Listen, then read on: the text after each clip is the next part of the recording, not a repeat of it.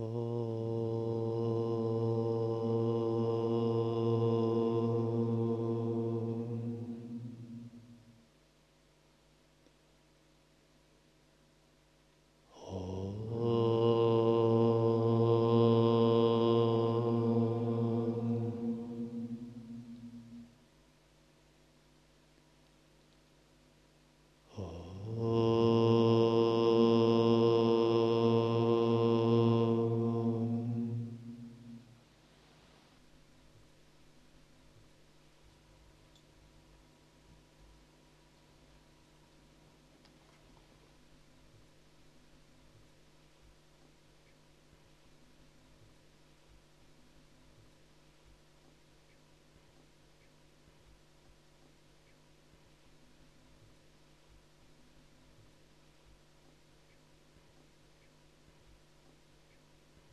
Текст Трипура Рахаси, глава 17.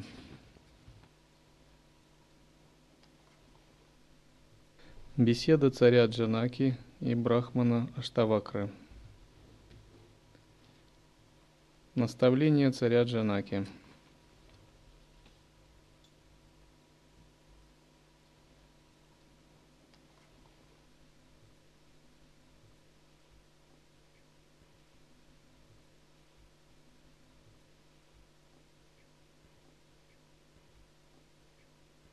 Джанака рассказывает о том, как впервые ему открылась истина о природе ума, на своем примере, давая наставление Аштавакре.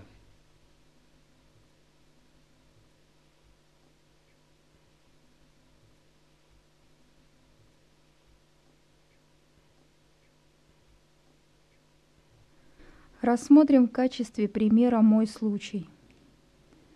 Летней ночью, когда ярко светила полная луна – я хмельной лежал на пуховом ложе, в своем саду удовольствий, в любовных объятиях своей возлюбленной. Внезапно я услышал сладкие нектарно-подобные песни невидимых воздушных существ, которые преподали мне учение о единой высшей сущности, о котором я ничего не знал до того самого момента.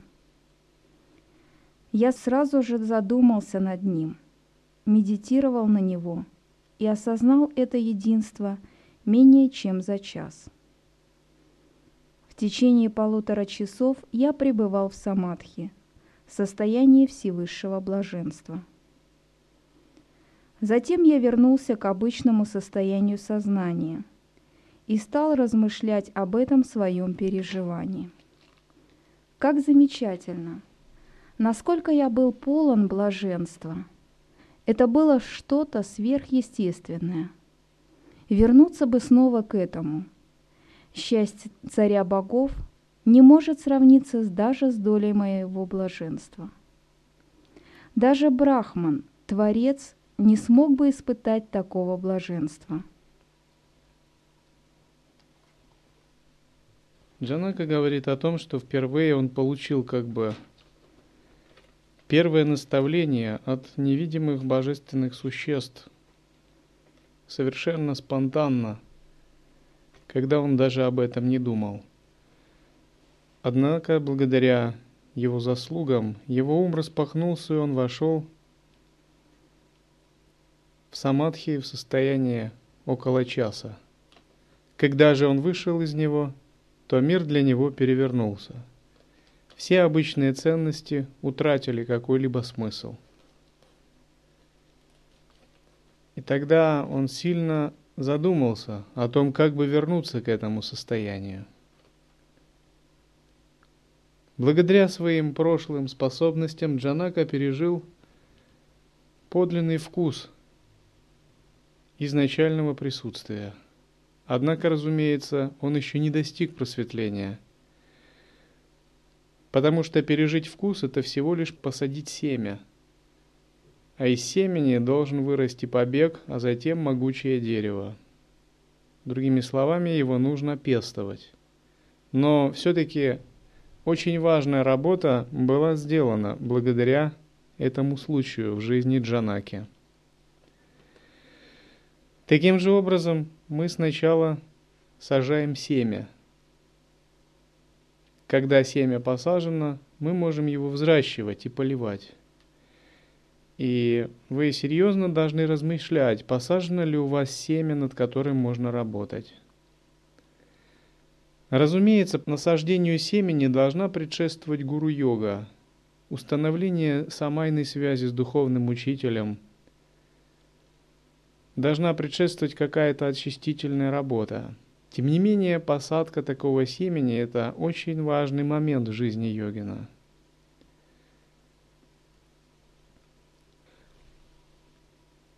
Однажды мне одна ученица так заявила.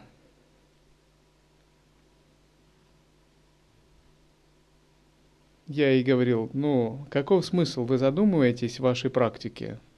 Достичь просветления, познать Бога, да? Она говорит, ну Бога я уже увидела, я же встретила вас. Очень мило.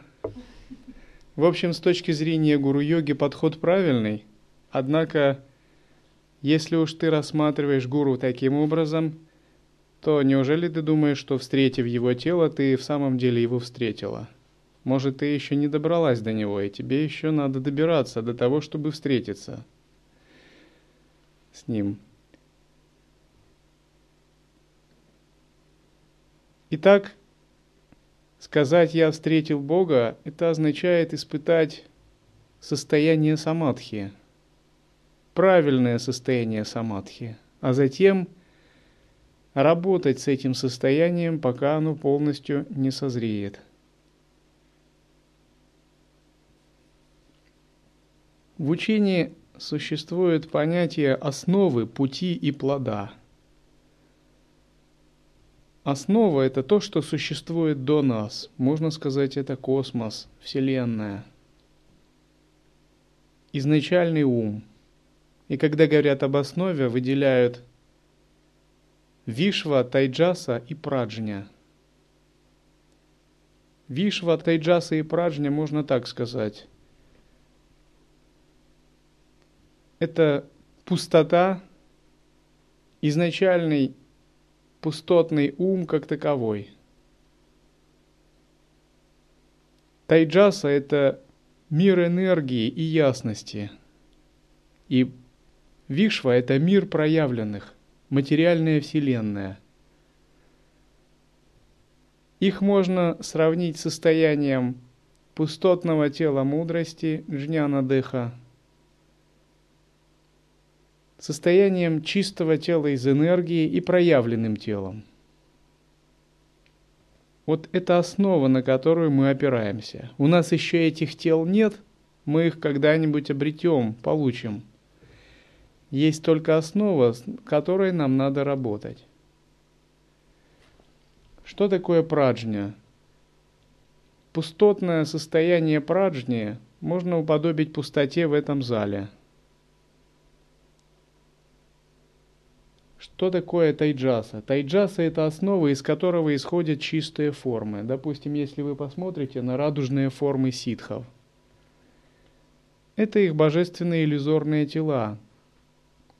Работая с уровнем тайджаса, то есть с тонкими энергетическими мирами, они обрели такое тело. Вишва, к примеру, это грубые статуи – это наш материальный мир явлений, в которых есть грубые тела. И вот если вы проанализируете, задумываясь, что же такое три тела реализации, то можно сказать, что статуи, грубые тела, отражают грубый материальный уровень. Ситхадеха. Нирманакая – аналог в буддизме – Иллюзорные тела Махасидхов, окруженные радужным сиянием, отражают аспект Пранавадеха или Самбхогакая. Эти тела пребывают в другом измерении, где все полностью чисто. Это духовное, нематериальное измерение. И, наконец, пустое пространство выражает саму основу, сущность естественного состояния, из которой эманируются и грубые, и тонкоматериальные тела. И вот у нас еще как бы таких тел нет. мы имеем только как бы зародыши этих тел и грубое физическое тело. И поэтому, чтобы использовать основу и превратить ее в подобные тела, мы занимаемся практикой. И когда мы поняли принцип основы, мы вступаем на путь. Путь включает в себя воззрение, медитацию и поведение. Также эти, эти понятия очень важно прояснить. Если спросить вас, какому воззрению вы следуете? Если у вас нет воззрения, вы можете сказать, или есть какое-то концептуальное воззрение, я следую школе Шанкары, философия Адвайта Веданты – если человек буддист, он сможет сказать, я следую учению Мадхьямики Прасангики. Или я следую учению Нагарджоны, Ашвагоши или кого-либо еще. Но воззрение в учении Лай-йоги в основном не связано с философией. Оно связано с пребыванием в неконцептуальной осознанности. Это совершенно другой тип воззрения – Поэтому есть такая поговорка «в воззрении нечего отстаивать». Если бы наше воззрение было ограничено концепциями, нам бы было что отстаивать. К примеру, вы представитель Мадхьямики, а я представитель Адвайты, школы Гаудапады и Шанкары. И у нас могут быть большие разногласия с точки зрения философии, если, конечно, вы представляете эту школу. И на интеллектуальном уровне – мы будем опровергать, доказывать друг друга и считать, что тот прав, а тот не прав и так далее. Но если вы практикуете ла-йогу, такое в принципе невозможно, потому что наше воззрение связано не с философским интеллектуальным построением, а с пребыванием в присутствии, и здесь спорить-то не о чем. Вы либо находитесь в присутствии, подобном небу, в котором нет ограничений и нечего отстаивать, потому что оно находится за пределами мыслей, либо не находитесь. И какой бы религии вы ни принадлежали, процесс тот же. На уровне воззрения человек может быть христианином, буддистом, суфием, вернее, на уровне философии. Но нас этот уровень как бы не очень интересует. Мы говорим, какой бы ни был у тебя концептуальный багаж, твое воззрение находится за пределами этого. И тут вопрос простой. Ты в нем присутствуешь, либо ты в нем отсутствуешь. Это и есть воззрение. Поэтому говорят, в воззрении нечего отстаивать. Либо твой ум распахнут и находится за пределами мыслей, пребывает в осознавании, подобном небу, либо он сжат и находится на периферийном слое, на уровне концепции и схватывается манасом, поверхностным понятийным умом. В пути также существует принцип медитации. Медитация означает то, как мы поддерживаем связь с воззрением. Даже если у нас превосходное воззрение, то есть мы как-то уловили принцип недвойственного осознавания – Медитация необходима для того, чтобы поддерживать связь с ним. Если мы не поддерживаем, и у нас есть только некоторые вспышки времени от времени, этого совершенно недостаточно. Можно сказать, наша медитация – это способ непрерывно думать о Боге. И быть в присутствии, медитировать – это значит непрерывно концентрироваться на Абсолюте – Однако, когда мы говорим «думать о Боге», это предполагает, что мы думаем за пределами думания, и мы думаем без думающего. Более того, мы думаем не о концептуальном Боге, который создает наш разум, не о антропоморфном Боге, который имеет такие атрибуты или такие. Не о Боге концепции, не о Боге продукте наших человеческих представлений. Другими словами, думать о Боге не совсем адекватный термин, он очень глубокий, когда мы говорим о медитации в лай-йоге. думание за пределами концепций, думание без думающего, без разделения на субъект и объект, и думание об абсолюте как о состоянии, а не как об объекте, с которым, на который можно как-то опираться. И когда мы так думаем о Боге, это и есть истинная медитация в учении лай-йоги. Это называют созерцательное присутствие. Наконец, в пути также есть раздел поведения. Поведение означает то, как мы применяем наши знания и созерцание в жизни. Вообще, по мере нашей практики обязательно должна возрастать наша осознанность, наша гармоничность, понимание. Если рассматривать логику нашего продвижения, постепенно йогин – как бы превращается в божество. Превращается в божество означает, что возрастает его ясность, очищается его прана, возрастает его интуиция, творческие способности. Все в жизни йогина как бы должно расцветать. Однако если мы практикуем первое время, мы можем увидеть, что не все в нас расцветает. И как бы мы становимся божествами не так быстро, как хотелось бы. Поскольку перед тем, как все расцветет, оно должно быть очищено. И существует период в жизни йогина, когда у него происходит мощное очищение различных пластов кармы, которые были накоплены ранее – но вообще это нормально. Наконец, существует учение плода, которое говорит о достижении трех пробужденных тел. Три пробужденных тела связаны с тремя измерениями, о которых мы говорили ранее. Итак, если ситхадеха можно уподобить нирманакаю, можно уподобить грубому телу, которая, из которого состоит скульптура. Пранава Деха Самхогакая можно уподобить изображению радужных ситхов в чистых измерениях. Это измерение чистой лучезарной энергии и ясности, которая эманируется благодаря их присутствию. Наконец, Жняна Деха или Дхармакаю можно уподобить пустотному состоянию этого зала – которая является основой, содержащей все статуи, скульптуры, вывески и наши тела. Когда мы таким образом понимаем три измерения и то, что должно из них родиться, для нас становится примерно ясно, что означает процесс обретения трех тел –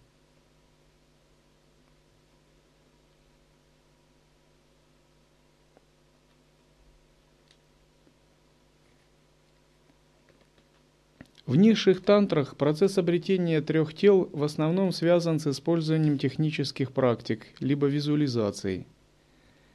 Когда речь идет о высших тантрах, мы обретаем такие три тела только благодаря пребыванию в основе, в естественном присутствии. Однако многие учителя вообще говорят, что Адвайта – это учение элитное, оно не для масс. Это учение Анутара тантра – это запредельное учение, это учение, подобное парению орла в заоблачной дали. То есть это не учение для привязанных, не учение для сомневающихся, для омраченных, ленивых, непреданных, э, непонятливых, заблуждающихся, слабовольных, ненаходчивых, Лай-йога, адвайта – это учение действительно очень запредельное. Но с другой стороны, если мы рассчитываем на подлинную трансформацию и реализацию за одну жизнь, нам как бы нет выхода, как следовать самому запредельному учению. И если уж мы с самого начала сразу не обладаем такими выдающимися качествами – то, по крайней мере, у нас есть возможность эти выдающиеся качества выработать. Выработать постепенно в процессе тренировки.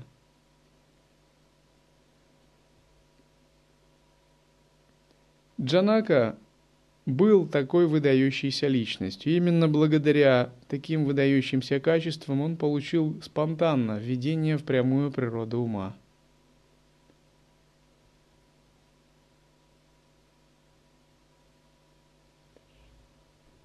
Моя жизнь была растрачена впустую на другие устремления. Так же, как человек игнорирует тот факт, что он держит чинтамани, драгоценный небесный камень, способный исполнять желания, в своих руках, и отправляется просить подаяния, так и люди, неосведомленные об источнике блаженства внутри себя – напрасно растрачивают свою жизнь в поисках внешних удовольствий. У меня теперь больше нет этой страстной тяги к ним. Пусть же я всегда буду пребывать в извечном и бесконечном источнике блаженства, находящемся внутри меня.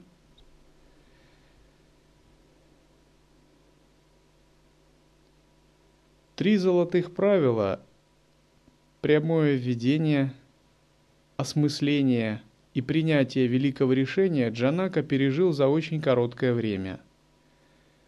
Прямое введение он пережил спонтанно за полтора часа. Выйдя из этого состояния, он мгновенно начал его анализировать и переосмыслил всю свою жизнь. После этого он мгновенно принял великое решение – отказаться от погони за иллюзорными удовольствиями – не растрачивать свою жизнь впустую и держаться этого волшебного драгоценного камня, который он получил. Таким образом, он приступил к третьему золотому правилу недитхьясане, непрерывное удержание присутствия. И Лучший йогин, он действительно так поступает. Ему нужно очень короткое время, чтобы разобраться с, с этими промежуточными категориями, и он довольно быстро добирается до стадии непрерывного удержания. Стадия непрерывного удержания – это вера и поглощенность ею – Однако, опять же, поскольку мы часто используем термины уже устоявшихся каких-то религиозных практик, может показаться, что мы говорим об одном и том же. Однако это не совсем так. Вера с точки зрения учения Аллаха-йоги – это вера, не связанная с концепциями, вера без верящего, вера без объекта и без субъекта – Если вы таким образом понимаете веру, то это и есть принцип нидитхьясаны. Если же вера опирается на ментальные конструкции или догматы, и она действует на периферийном уровне, такая вера нас не воодушевляет и не интересует, поскольку мы считаем это ограничениями. А наша цель это не создавать каких-либо ограничений, даже духовных, а наоборот – выбираться за пределы всяких ограничений. Именно это и ведет к освобождению. Один зенский мастер как-то летел в самолете со священником, и священник начал задавать ему вопросы. «Чему вы учите? Что вы проповедуете?» Дзенский мастер ответил, «Я учу своих прихожан не верить в Бога, не верить в Будду, не верить в себя». Священник в ужасе от него отсел. Что это означает? Если бы священник был более понятливый, более открытый, он бы получил действительно вкус переживания недвойственности. Дзенский мастер хотел сказать, что мое учение за пределами концептуального Бога, за пределами концептуального Будды, за пределами концептуального «я» субъекта, который верит что-либо, за пределы понятийной веры, опирающейся на человеческие концепции. Мы можем это назвать негативно или позитивно, суть дела не меняется. Но существует всегда непрерывная осознанность и поглощенность этой осознанностью. И когда мы говорим «вера», то мы больше подразумеваем именно это – как непрерывная настройка на созерцательное присутствие и поглощенность им. И когда вы следуете учению, вы действительно должны быть преданы ему. Вы должны в него верить, вы должны влюблены в него быть. Больше, чем человек влюбляется в свою девушку, или больше, чем мать думает о своем ребенке. И пока вы не достигнете такой влюбленности, вы не можете сказать, что вы действительно следуете учению. За такую влюбленность, за такую любовь нужно побороться, нужно ее отстоять и нужно поставить на кон все и отдать, если вы хотите получить взаимность. Потому что получить любовь Бога непросто. Однако, когда вы сможете это делать, вы будете постоянно поглощенными естественным состоянием. И подлинный практик, он непрерывно поглощен таким естественным состоянием. Это и есть вера. Вера без верящего. Вера без объекта веры. Вера без понятия веры. Только такая истинная подлинная вера, она и именуется сахаджи самадхи в традиции учения лай-йоги. Другими словами, это то же самое, что и вера в обычных религиях, только гораздо тоньше. Если в двойственных религиях вера всегда связана с верящими, вы четко знаете, вот я, а вот Бог. Бог на небесах, у него такие атрибуты, он в иконах. И я верю в него так, как он описан в Библии или в другом тексте. Именно так я в него верю. То в учении Ла-йоги мы говорим, ты – это не ты, и Бог не может быть описан в текстах, и Он не может быть изображен в иконах, и нельзя его указать конкретное местоположение, потому что все это твои человеческие представления. Попробуй проникнуть более на тонкое, неконцептуальное состояние. И тогда ты в самом деле начнешь понимать, что же в самом деле означает вера.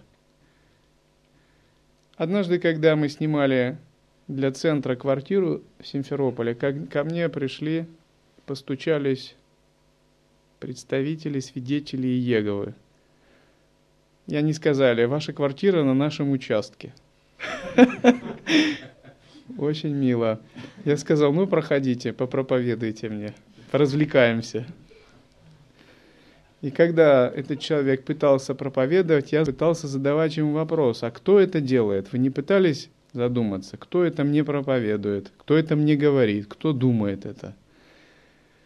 Постепенно мы с ним выяснили, что это чувство «я» внутри него. Но когда я посоветовал разобраться ему, что же это такое за чувство «я», этот человек сказал, что когда я соприкасаюсь, там бездна, лучше туда не соваться.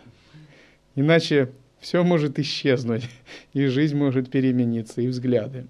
Я ему сказал, если ты истинно верующий человек, ты должен разобраться. И что это за вера, если ты боишься глубже? Если твоя вера истинная, она не разрушится, а укрепится только.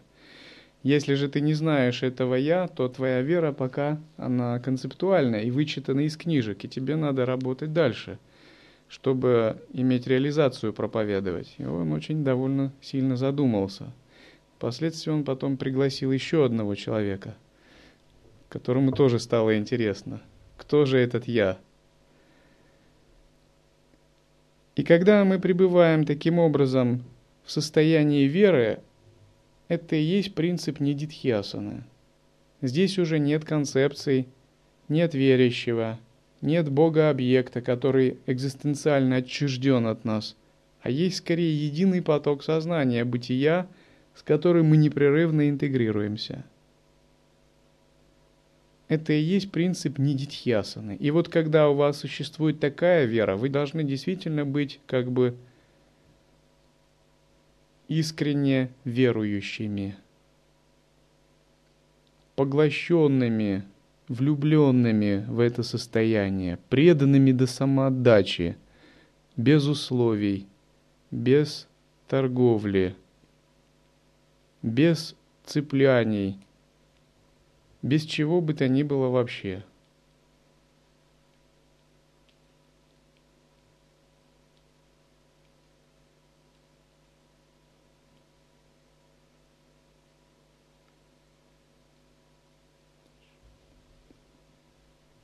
Хватит этих глупых действий. Они тени тьмы и четное повторение бессмысленного труда. Будь они восхитительными блюдами, ароматными гирляндами, пуховыми ложами, богатыми украшениями или веселыми девицами, они лишь простые повторения, без новизны или подлинной свежести в них. Отвращение к ним прежде не возникало во мне, потому что я глупо шагал по дороге этого мира. Как только я принял это решение и попытался обратить свой ум внутрь, другая яркая идея осенила меня. В каком замешательстве я нахожусь? Что же то, что я хочу делать, если я всегда пребываю в состоянии блаженства? Что еще я смогу обрести? Чего мне не достает? Когда и откуда я могу получить что-либо? Даже если когда-то и было что-нибудь непознанное новое, то могло ли оно остаться таким? Как могу я бесконечное сознание блаженства, знать и испытывать усилия.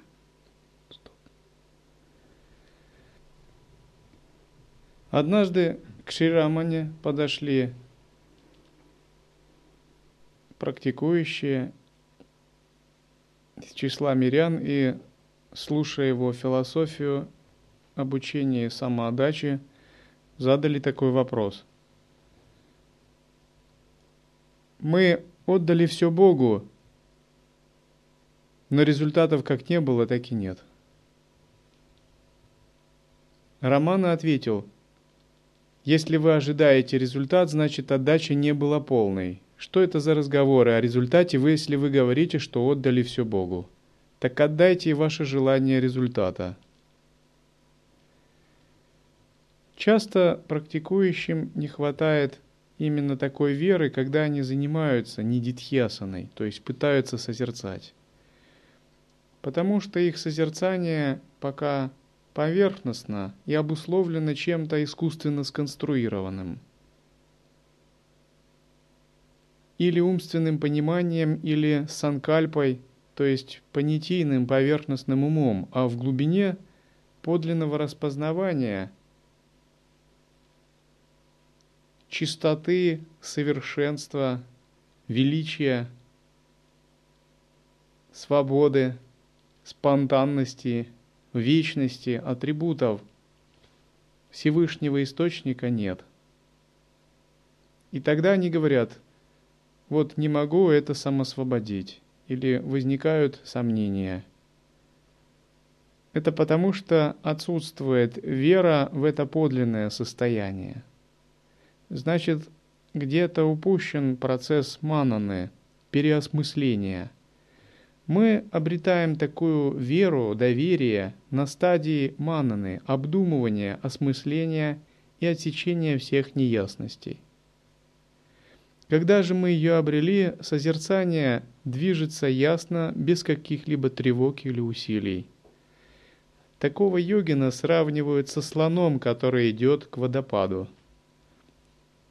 Говорят так, что когда слон идет к водопаду, все насекомые разбегаются. Насекомое означает препятствие, клеши и иллюзии. Еще такое присутствие называют, сравнивают с огромным селем, который обрушивается с гор.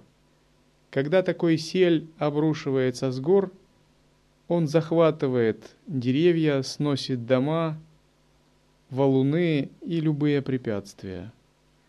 Когда у нас есть такая вера в созерцательное присутствие Нидитхьясану, то все наши мелкие недочеты, препятствия, клеши,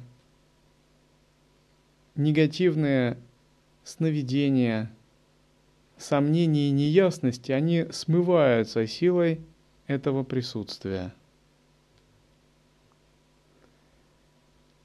святой, по-моему, блаженный Августин, у него есть такая очень интересная фраза. «Возлюби Бога и делай, что хочешь». «Возлюби Бога» это означает будь поглощен нидитхьясаной и не испытывай сомнений на духовном пути, продвигайся вперед, подобно такому слону. И когда йогин действительно поглощается на стадии нидитхьясаны, он может довольно быстро достигать реализации. Это состояние уподобляет лесному пожару, который охватывает множество деревьев и быстро распространяется.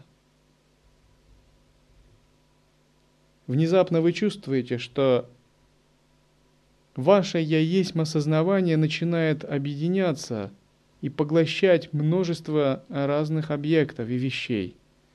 Внезапно вы чувствуете, что это пространство настолько глубокое, бездонное, что оно объединяется с прошлым, а значит прошлого уже, от которого вы зависите, нет. Объединяется с будущим, а значит будущее есть часть вас. Объединяется с внешней вселенной, значит ваш ум представляет собой огромное безграничное пространство.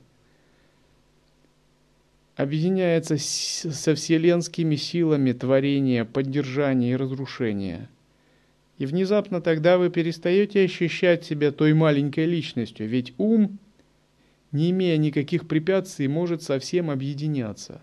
И такое объединение за короткое время превращает вас из маленького ограниченного человека в настоящее божество, которое осознало свое единство с Абсолютом.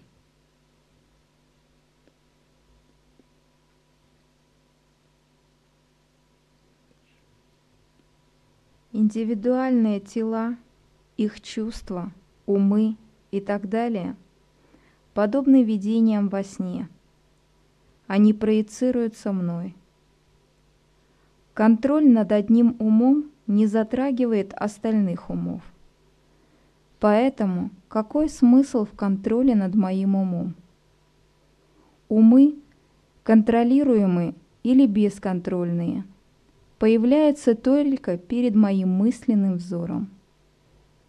Опять же, даже если все умы находятся под контролем, мой остается свободным, ибо мой ум подобен бесконечному пространству, вместилищу всех вещей.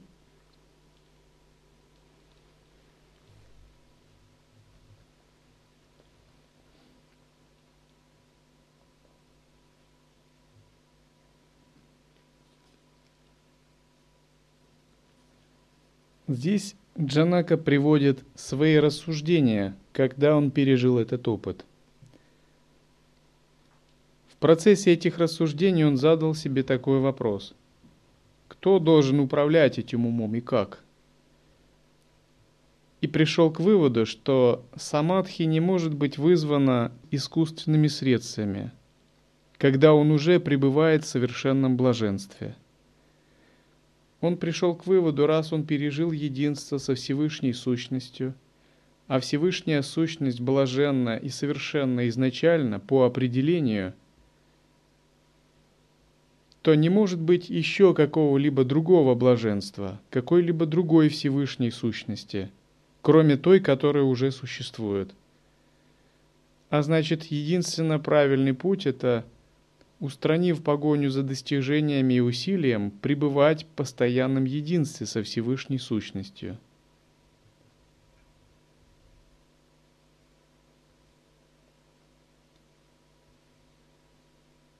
Рассуждая таким образом, Джанака вошел в сахаджа самадхи и с тех пор больше не покидал его, хотя он получал различные наставления –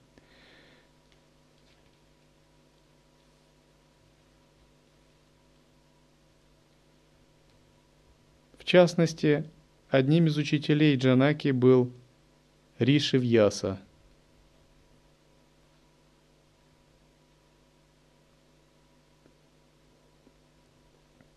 И когда мы утвердились в таком состоянии веры, то дальнейшее, чем мы занимаемся, это его пестованием и воспитанием. Пестование и воспитание значит, мы учимся объединяться со всем, что происходит.